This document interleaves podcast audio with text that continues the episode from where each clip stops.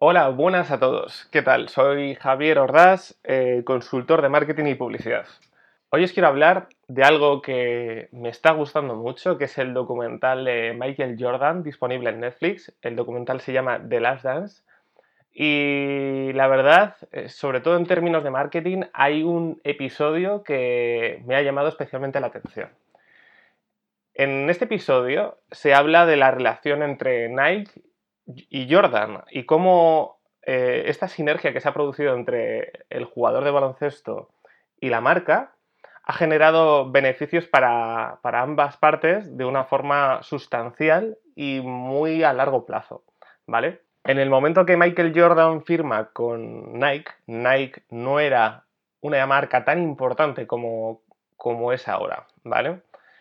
Ni siquiera tenía un papel relevante en el baloncesto como marca de equipamiento. Digamos que ese papel lo tenía mucho más monopolizado Converse. Entonces, resumiendo mucho, Nike no fue la primera opción de Jordan. Nike realizó una apuesta muy fuerte por Jordan, ganó con esa apuesta.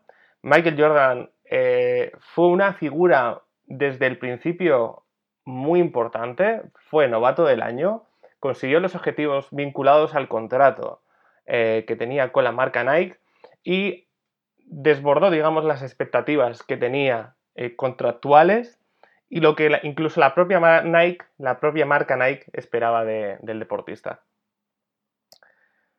Evidentemente, los éxitos han ayudado a que Michael Jordan sea una figura relevante.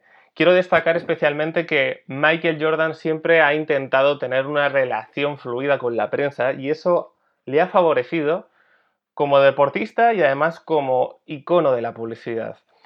Eh, aparte de, firmar con Nike, eh, también ha tenido patrocinios importantes con Gatorade, con McDonald's y con muchas otras marcas más. Eh, pero creo que el vínculo que tiene con Nike, en, el cual incluso la figura como icono, como, logo, se adhiere a las zapatillas, creo que transgrede un poco lo que se ha hecho con deportistas de ese nivel. Bueno, muchos ya sabréis que Nike tiene una filial y esa filial es la marca Jordan, ¿vale? Creo que es importante destacar, tenéis un artículo en, Adweek muy interesante, eh, adweek.com, para los que no sean muy conocedores de esta web, donde se expone el impacto que tiene el episodio, donde, bueno, no solamente el episodio en sí donde habla del acuerdo con Nike.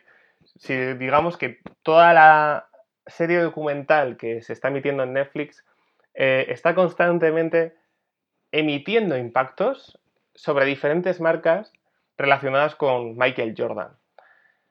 Tenemos que tener en cuenta que en este documental se habla de su acuerdo con eh, Nike, del impacto que eso supuso para, para Michael y para la marca, se habla también de acuerdos con Gatorade y con McDonald's. Y además se habla de la relación tan estrecha que tenían eh, Michael y Nike, ha llegado al punto de que Michael tenía que lucir eh, un equipamiento Reebok eh, que equipaba, en este caso, al Dream Team. Muchos recordaréis al Dream Team de, de Barcelona 92, donde es, así, es tal fuerte la, vinculación que, tiene Michael, y supongo que también eh, Nike presionó a Michael de alguna forma para eh, llevar a cabo lo, siguiente que os voy a explicar, que Michael rechazaba vestir Reebok delante del, público. Entonces eh, nos encontramos en una situación donde Estados Unidos llega a la final de Barcelona 92, la gana, y Michael no quería eh, vincular el triunfo con la marca Reebok.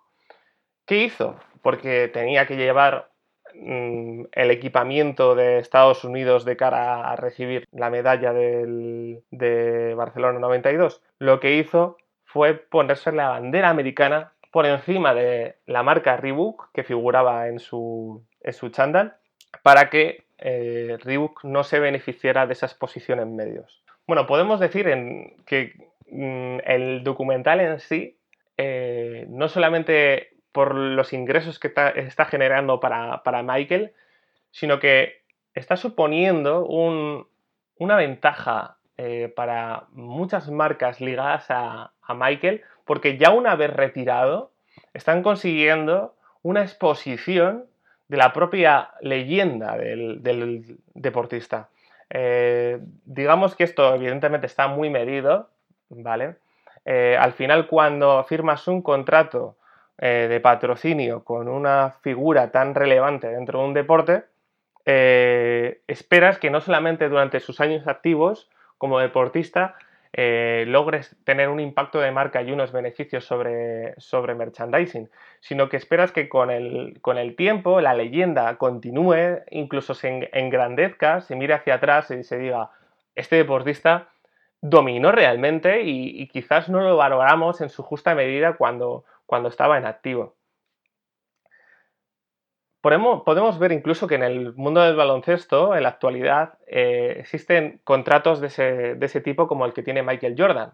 LeBron James, eh, que tiene una figura muy similar eh, en cuanto a ámbito deportivo a Michael Jordan.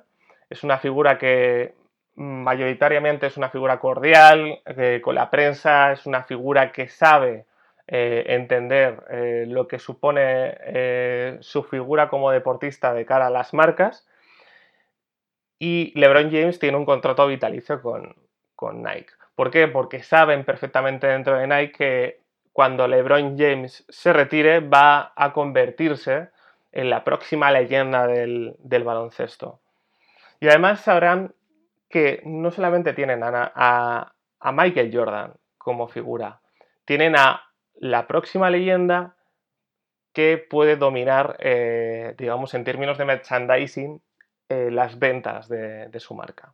Bueno, pues más o menos esta es la reflexión principal. Os incito a, a ver el documental, sobre todo si te gusta el baloncesto.